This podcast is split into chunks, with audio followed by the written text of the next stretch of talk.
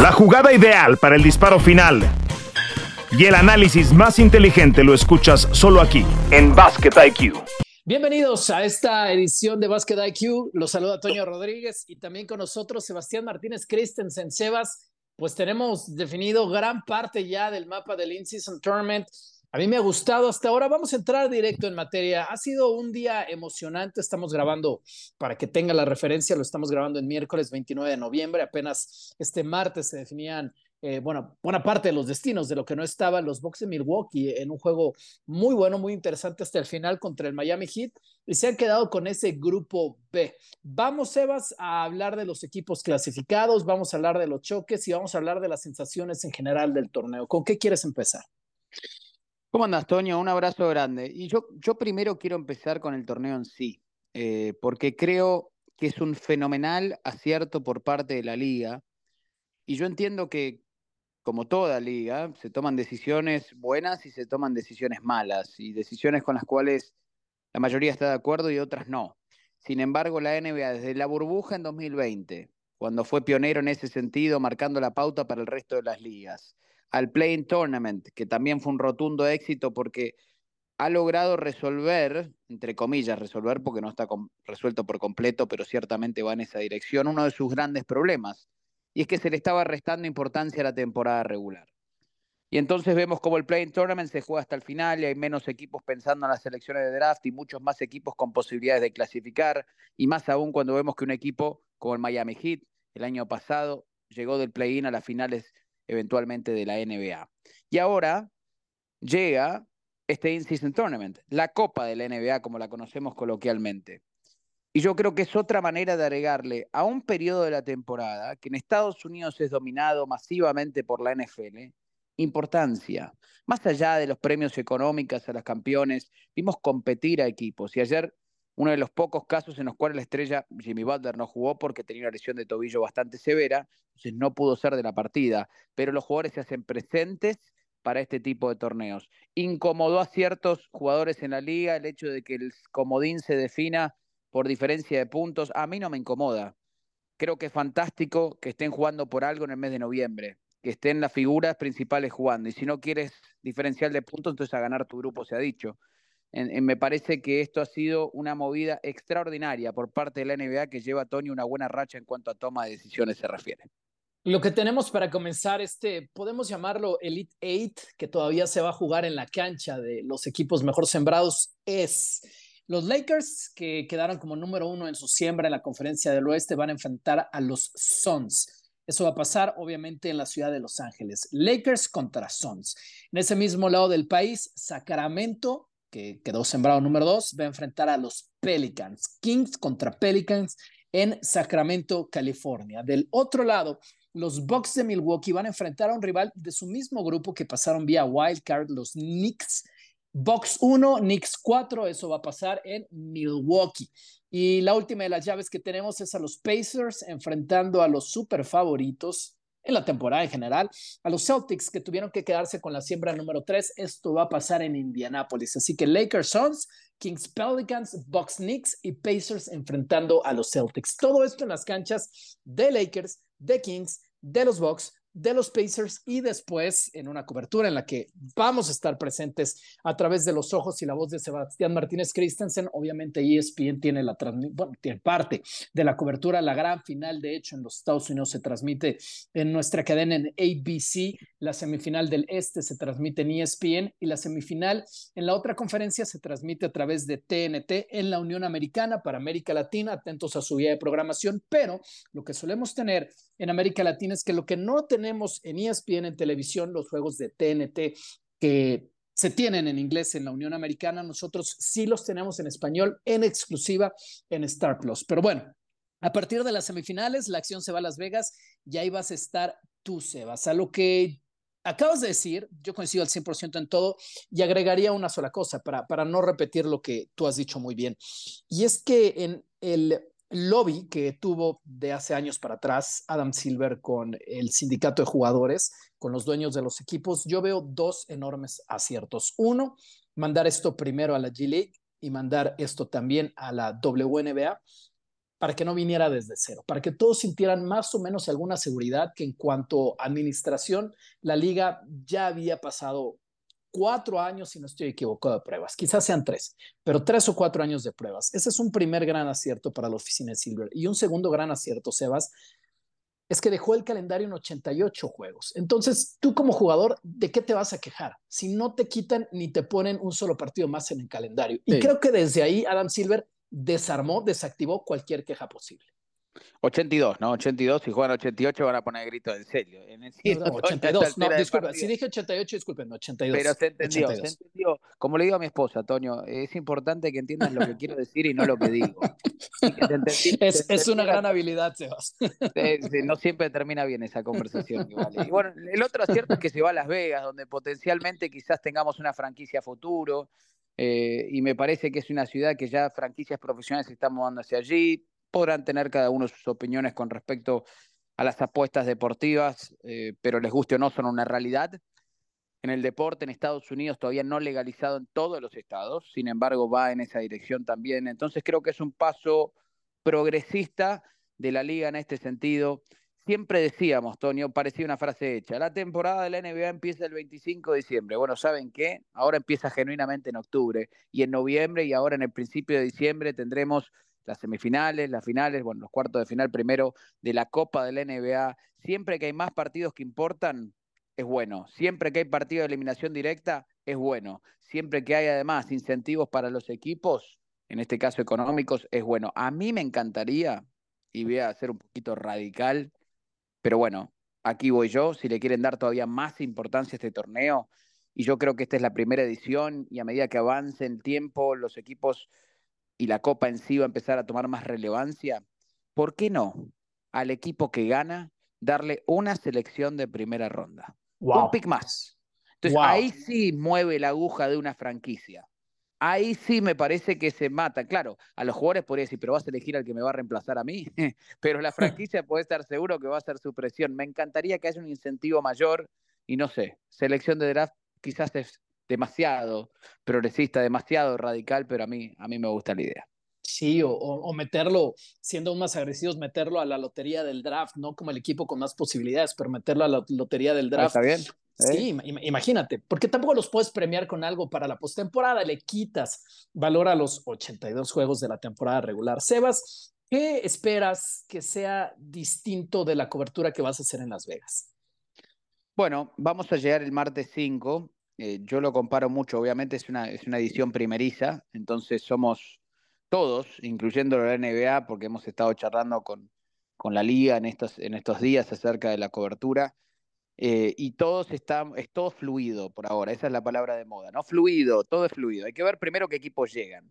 Una vez que llegan los equipos, recordemos van a jugar el 4 y el 5, entonces yo llego al mismo 5, los equipos que juegan el 4 probablemente estén arribando a Las Vegas el mismo día que yo, los que juegan el 5 seguramente el día siguiente. Entonces después tenemos semifinales y a partir de allí el día 6 seguramente habrá una atención a la prensa con los distintos jugadores, habrá que depender de las distintas franquicias. Me intriga saber si lo van a hacer y todavía no tengo confirmación al estilo Juego de las Estrellas, donde serán podios, o si tendremos la oportunidad de estar uno con uno, uno con uno con distintos jugadores. Sí, ya para la final me han confirmado que sí tendremos previo a la final uno a uno con jugadores. Todavía la duda es en cuanto a las semis. Eh, y bueno, serán tres días a todo vapor, ¿no? Eh, me intriga saber cuál será la cobertura. Me imagino que habrá muchos medios. Como dije, son aguas nuevas eh, sin navegar para la liga y para nosotros. Así que yo estoy expectante. A priori pienso que será similar a un juego de las estrellas, ese tipo de cobertura, que es una cobertura de tres días intensa, donde todos los días hay ciertos eventos y atención a la prensa y seguramente hará presencia de leyendas. Y veremos si en Las Vegas sucede lo mismo que en la Summer League. Cuando estás ahí, todo el mundo relajado, con ganas de hablar, veremos si se repite ese ambiente. Ojalá, porque es idóneo para nosotros los integrantes de la prensa. Bueno, pueden ser unas unas semifinales, una configuración en Las Vegas en las que tengas a LeBron enfrentando a Zion y del otro lado tengas a Giannis enfrentando a Tatum. Y, si no, si eso sale mal, pueden ser los Knicks con que con todo lo que representa esa franquicia para la NBA. Y del otro lado, si todo sale mal, puede ser Kevin Durant. O sea, tampoco es que que van a carecer de estrellas eh, las entrevistas y todo lo que vamos a tener en Las Vegas. Vamos a meternos un poquito en cancha para hablar de, equipos fortalecidos eh, en este torneo. Los Bucks llegan con 4-0, los Pacers llegaron con 4-0, son la mejor ofensiva en rating en este momento en la NBA y, la temporada tampoco es tan, tan joven como para decir que lo que están haciendo los Pacers no cuenta. Los Lakers llegan 4-0, los Pelicans ganaron su grupo 3-1. Sacramento con Domantas llega 4-0 también. Y los Wildcards de cada una de las conferencias, los Suns de Phoenix, que llegan con marque 3-1, pero pasan porque tienen el mejor diferencial de puntos en esos segundos lugares y los Knicks, como ya lo habíamos mencionado, también con marca de 3 y 1. Yo quiero hablar un poco del caso de los Bucks que cerraron en un juego muy emocionante contra Miami. Creo que los Bucks digamos, yo, lo voy a decir así de manera sólida de una vez. Yo, yo los Bucks casi que los descarto. Veo más fuerte en esa conferencia a los Celtics, incluso a los Pacers con la gran ofensiva que tienen. Yo sigo viendo en Milwaukee muchísimos problemas defensivos, problemas de química, problemas de esfuerzo, problemas de comunicación. La lesión de Jay Crowder los ha afectado demasiado. No tienen ese, que no sea Yanis, ese segundo 3-4 eh, que pueda defender a, los aleros grandes del otro lado. Van a sufrir con Tatum si es que tuvieran ese duelo eventualmente en las semifinales.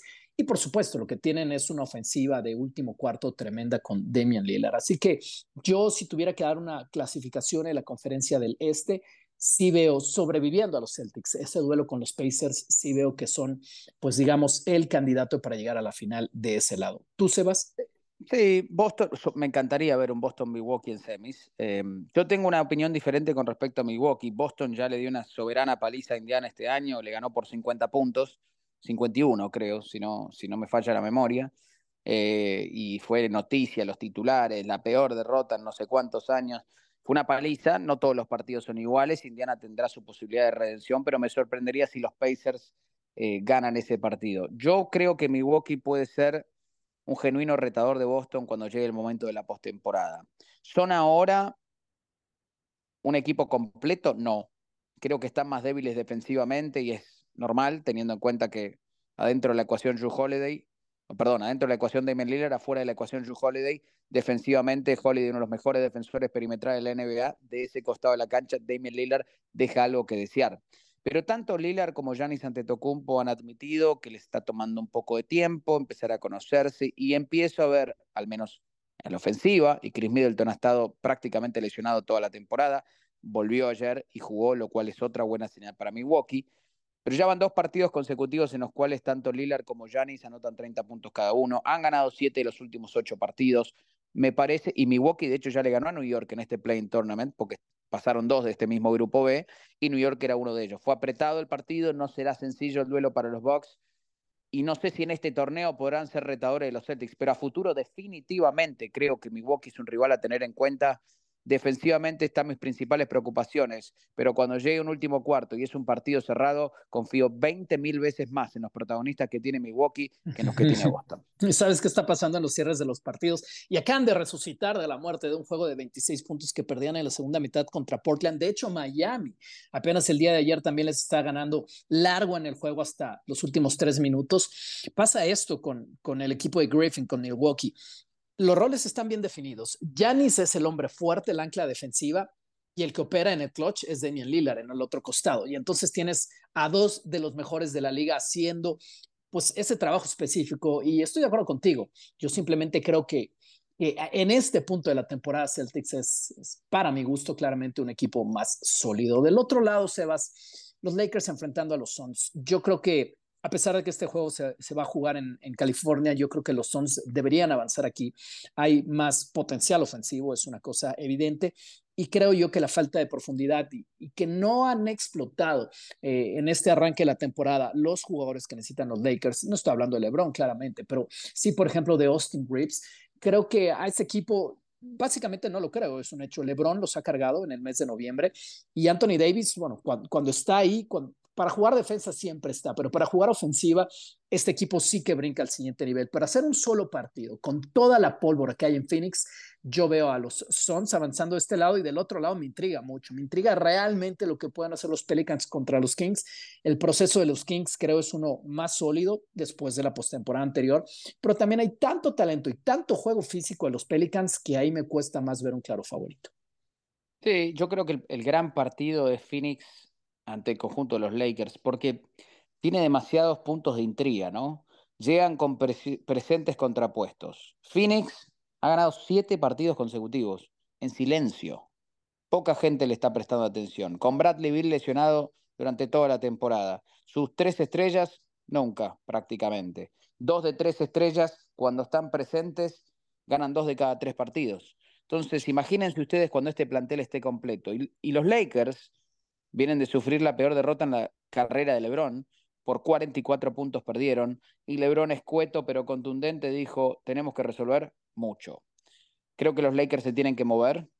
Um, si está la, la feria americana de los Chicago Bulls, Quizás allí pudiese ser interesante un nombre propio, llámese de Mar de Rosa, Zach Levine o incluso Alex Caruso retornando al equipo de los Lakers, pero creo que necesitan otro anotador, por lo cual las primeras dos opciones me parece que pudiesen encajar mejor eh, en el conjunto angelino, pero tienen que moverse porque hoy no son un producto completo. Habiendo dicho eso, dos veces se enfrentaron esta temporada Lakers y Suns y los dos triunfos fueron para el conjunto de los Lakers y en partidos eliminatorios sabemos que puede pasar cualquier cosa y es difícil apostarle en contra de LeBron, pero estoy con vos en que lo veo mucho más sólido el equipo de Phoenix en este momento, está pasando un gran pasaje en la temporada, valga la redundancia, y me parece que, que Phoenix es quizás el gran candidato a vencer, al menos en mis ojos, estando saludables en la conferencia del oeste. El otro duelo, yo soy un mega fan de Sacramento, creo que me encanta cómo está confeccionado el plantel. Perdieron los dos partidos ante los Pelicans este año, pero tenía muchos lesionados en aquel entonces. Recordemos que Diaron Fox estuvo fuera un tiempo, después regresó. Entonces, a partir de allí, son dos equipos jóvenes, sí, mucho más imprevisible la cosa. Me imagino Sacramento más sólido en este proceso, pero a mi juicio, Phoenix y los Lakers es el duelo que más intriga tiene y el que, por lo menos a mí, me hace llenarme la boca. Sí, y tanta juventud y tanto atleticismo, estos equipos bueno, lo que siempre hemos dicho, después de la forma en la que se han construido, estos dos equipos son parte del futuro junto con Oklahoma, por poner otro, de la NBA, si es que las cosas no cambian demasiado.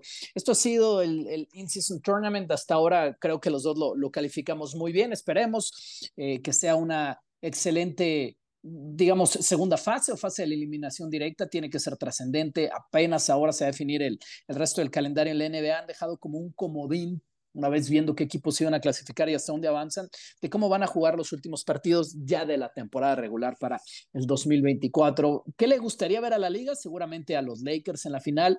Y del otro lado, creo que los Bucks, los Knicks y los Celtics en términos comerciales y de rating serían una gran opción. Obviamente Lakers contra Celtics, no Sebas, es, es lo que la oficina del comisionado está esperando que suceda. Sí, obviamente Lakers Celtics son las franquicias con más historia, pero imagínate si incluso es no sé, Phoenix, Boston, por decir, ¿no? Claro. Eh, y después, ya te, primero ya es un duelo de eliminación directa que todos vamos a estar sintonizando, porque siempre que hay un trofeo de por medio, e insisto, no hay mañana, y es deporte en vivo, y nosotros somos unos apasionados, vamos a estar sintonizando, y la mayoría de los que están escuchando también. Ahora, adelanta el reloj y llega la postemporada y llega la final de la, la, NBA. Y si se repiten los protagonistas, este duelo deja cicatrices psicológicas con respecto a lo que pueda suceder. Claro está, es un partido y no una serie 7. Sin embargo, me parece que es interesante ver este tipo de emparejamientos temprano en la temporada, ver cómo evolucionan esas franquicias cuando llegue el momento de los playoffs en caso de que se vuelvan a enfrentar, que veamos a los mismos protagonistas, ciertamente sacar conclusiones con respecto a lo que vimos antes y lo que vamos a vivir en ese entonces, en el ahora. Sí, y además la, expectativa que va a generar para el campeón, que además es un equipo con potencial para ser campeón de la NBA. Imagínate quién repite en el in-season, en el in como campeón, no sé, los Celtics, y luego sean campeones además de, de, la temporada como tal, sería una locura. Sería algo obviamente histórico porque es el primer torneo, pero hablaría de un dominio absoluto de la franquicia que pueda llegar. Perdóname. banner? El, el campeón sube banner. No, no, no, no, no debería ser. No, no. ¿Tú crees que sí? No, algo, algo en las vitrinas, algo discreto. Es más, yo, yo ni siquiera creo que se debería abrir champaña en el vestidor en Las Vegas con el equipo que gane. ¿Tú? Yo sabes que sí, yo, yo pondría un pequeño banner, algo, tenés que hacer mención. Si la NBA le está dando la importancia necesaria y querés impulsar un producto y es tu primera edición, no te voy a decir que manden a hacer anillos, pero, pero, pero un pequeño banner creo que estaría bien para hacer mención en los primeros campeones de la Copa de la NBA. Obviamente hay que cambiarle el nombre, ya lo hablamos la semana pasada, pero yo, yo pondría una mención en el estadio en algún lado. ¿eh? Algo se tiene que hacer. Pues lo veremos, lo descubriremos y esa historia nos la vas a contar en gran parte tú, Sebas. Así que estamos en excelentes manos. Los que quizás no lo estén son los aficionados de Chicago. Tú lo llamaste la gran feria americana. Este equipo se está hundiendo terrible, son cinco derrotas consecutivas, están permitiendo cualquier cantidad de triples a sus rivales. Es triste para una franquicia con el cariño que tiene a nivel mundial, obviamente en América Latina, obviamente en Estados Unidos como es Chicago, pero básicamente Zach Lavin, que apenas está pasando por lesión, pero el juego pasado son dos puntos en 25 minutos de Zach. Eh, Buchevich, que algo ha pasado con él a mediados de noviembre, que parece que se olvidó de cómo jugar básquetbol, más allá de que es una especie de costumbre en Chicago que que, que Vucevic comience un poco frío la temporada, pero para estas alturas, aunque noviembre no estaba promediando malos números, a partir del día 15 parece de verdad que se ha olvidado de cómo jugar básquet el, montenegrino.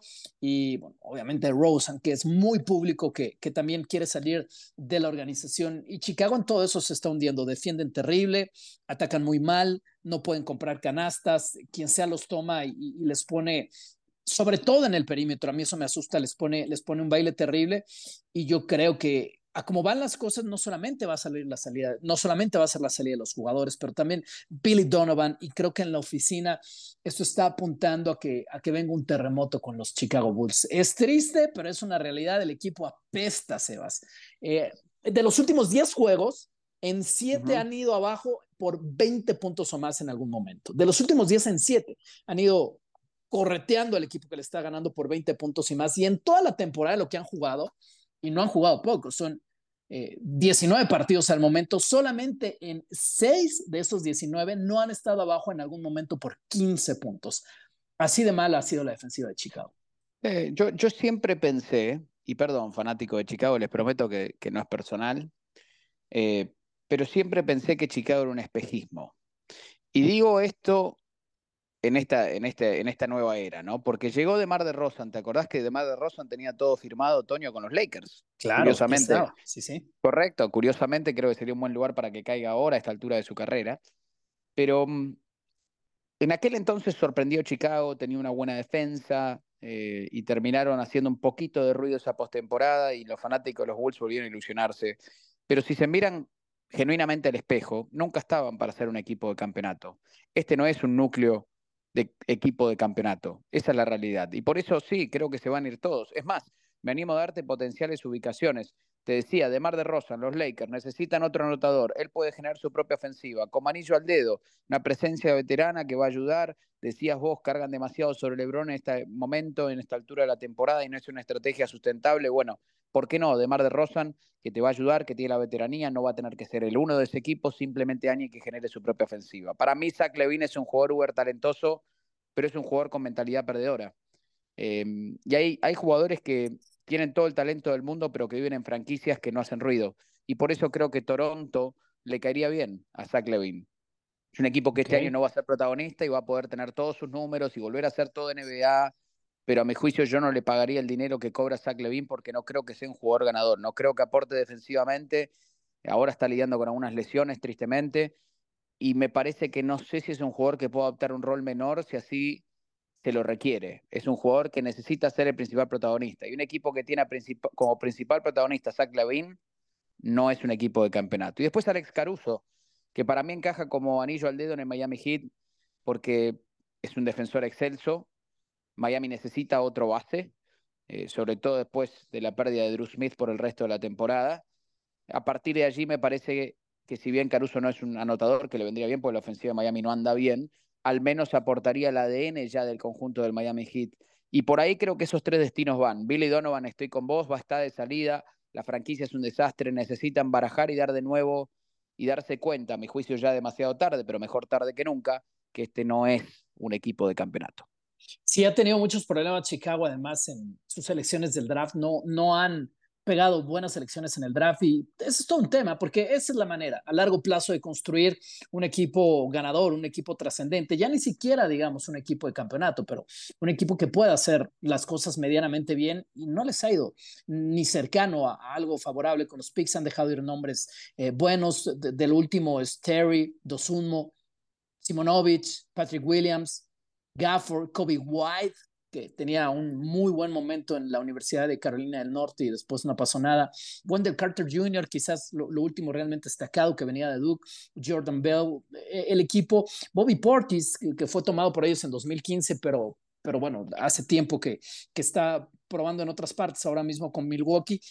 Y ese es el tema. Si, tú no seleccionas bien a largo plazo, los proyectos son insostenibles. Por más que te vuelvas loco, traigas buenas cosas en, el mercado, como Chicago ha traído jugadores talentosos, ya los hemos enlistado, y tengas un mercado tan grande, tan importante y tan querido, si tu éxito no está fundamentado en el draft, va a ser efímero y no va a ser sostenible. Sí, y tenés que tener una identidad, Toño. O sea, la NBA es una liga de estrellas. Veamos los equipos protagonistas, ¿no? Eh, si vos querés pensar en los Lakers, LeBron, Anthony Davis, están allí. Si querés pensar en Boston, Jason Tatum, Jalen Brown, ahora Drew Holiday también. Si querías pensar en Miami Heat, tiene al menos una identidad. Jimmy Butler creo yo se ha consagrado como una estrella. Bama de Bayo este año está teniendo un campañón. Pero más allá de que no sean dos estrellas rutilantes, el equipo tiene una identidad clara. Es un equipo que desarrolla bien el talento y que defiende con garras y uñas, entonces lo tenés que sacar patitas para adelante del estadio porque no te van a regalar nada. Chicago no tiene ni una identidad ni talento de primer nivel, porque el tiempo de Demar de Rosan ha pasado, porque Zach Lavine no es un uno, Alex Caruso es un fantástico jugador complementario, pero ¿a quién complementa aquí? Chicago no tiene ni estrellas ni identidad y ahí está el principal problema. Y si a eso le sumamos que los jóvenes no se han desarrollado, otro testamento a la franquicia, sea los cazatalentos o, aquellos que desarrollan el talento mismo, la realidad es que tenés una ecuación perdedora, que es lo que está viviendo Detroit en este, eh, Chicago en este momento. La última selección incuestionable del draft de Chicago fue Jimmy Butler y de eso ha pasado suficiente tiempo en el 2011. Vamos a cerrar esta edición de Basket IQ con un tema que no es oficial, lo decía Sebas, lo platicábamos antes de, de comenzar a grabar, hay que tratarlo con eso como un tema mientras estamos grabando, la mañana o mediodía, poquito tarde, ya más para Sebas en Miami, de este miércoles 29, es que, de acuerdo con información de en ESPN de Tick McMahon, eh, los Dallas Mavericks están a la venta, básicamente. Mark Cuban está vendiendo la mayor parte del equipo a la familia Adelson, una venta que estaría en los 3.5 billones de dólares para una franquicia que él compró. Es una locura, más o menos lo que acabamos de ver con Michael Jordan, que compró en el 2000 en 285 millones de dólares. No deja de sorprender cómo en estos 20 años, todas las franquicias deportivas en Estados Unidos han multiplicado de una manera loca su valor. Por eso ves que cada vez más atletas están invirtiendo en donde pueden, en equipos de béisbol, en equipos incluso del MLS, en equipos incluso de básquetbol femenil, incluso también de, fútbol femenil, porque el valor se está o se ha ido al cielo a lo largo de los últimos 20 años y poner dinero en la NFL y poner dinero en las grandes franquicias de la MLB y en las grandes franquicias de la NBA simplemente no está abierto para poner mucho dinero ahí. Eh, tomando esto con reserva, que todavía no es oficial, también se dice, Sebas, que Mark Cuban está interesado en quedarse con el control de las operaciones de básquetbol. Yo no había escuchado nada al respecto y de alguna manera me parece sorpresivo para un dueño tan involucrado en ese equipo. Sí, la pregunta siempre es por qué, ¿no? Y él se sale, él tiene un show en Estados Unidos que, que, que imagino se ve en toda Latinoamérica también, que es Shark Tank, eh, y él se sale de Shark Tank y ahora vende la mayoría de sus acciones de los Dallas Mavericks. Primero, la primera curiosidad, ¿cuándo viste que un dueño venda la mayoría de sus acciones en ese dinero y mantenga el control sobre el equipo? Es un rumor todavía, pero así, así vamos, jamás. es rarísimo. Bueno, pensemos, los Adelson son los dueños de los casinos de Sands. Mark Cuban ha sido un principal precursor a la hora de legalizar las apuestas deportivas en Dallas, todavía no ha sucedido, en Texas. Y el rumor es que los Adelson van a tomar control del equipo, van a impulsar las apuestas deportivas, cuando se legalicen van a construir un nuevo hotel, un nuevo casino y un nuevo estadio para el equipo de los Mavericks y allí Mark Cuban tendría una tajada de ese pastel, que sería incluso más grande, imagínense ustedes, que una franquicia de la NBA. O sea, deja mucho dinero para ir a ganar más. El otro rumor que da vueltas, y esto es apenas un rumor, porque ha sido muy político Mark Cuban eh, recientemente, es que él se podía tirar a presidente.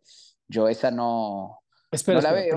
¿Presidente de los Estados Unidos de Norteamérica?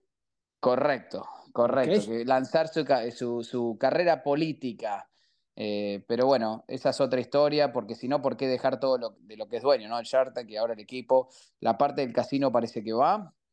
Eh, la de la presidencia es más, como dije, un rumor que otra cosa, pero sería intrigante ver si en efecto termina reteniendo el control del equipo en caso de concretarse la venta de la mayoría de las acciones de los Mavericks. Lo que es incuestionable es que él ha puesto esta franquicia en el mapa con grandes selecciones, con grandes movimientos, con jugadores muy identificables, si hablamos de identidad Obviamente eso ha sobrado en la franquicia de los Maps. Eh, lo tenía muy claro cuando después del éxito que tuvo con Novitsky fue por Doncic, siempre lo tuvo claro, lo intentó con Porzingis, no funcionó, pero es una franquicia con mucha identidad y obviamente pues ya con, con pasado de MVP y con pasado de campeón de la NBA. Ellos sí que han tenido algo que poner arriba en la parte alta de la arena. Pues Sebas, eh, volveremos a hablar seguramente pronto las próximas semanas. Te trataremos de conectar desde Las Vegas, que es una excelente cobertura. Gracias, Tonio. Allí hablamos de Las Vegas con seguridad para una nueva edición de Basket IQ y como siempre un placer charlar un rato contigo del deporte que tanto amamos. Los esperamos aquí en la plataforma donde sea que nos estén escuchando la próxima semana. Suena la chicharra y el fuego se apaga en la duela. Nos escuchamos en una próxima emisión de Basket IQ.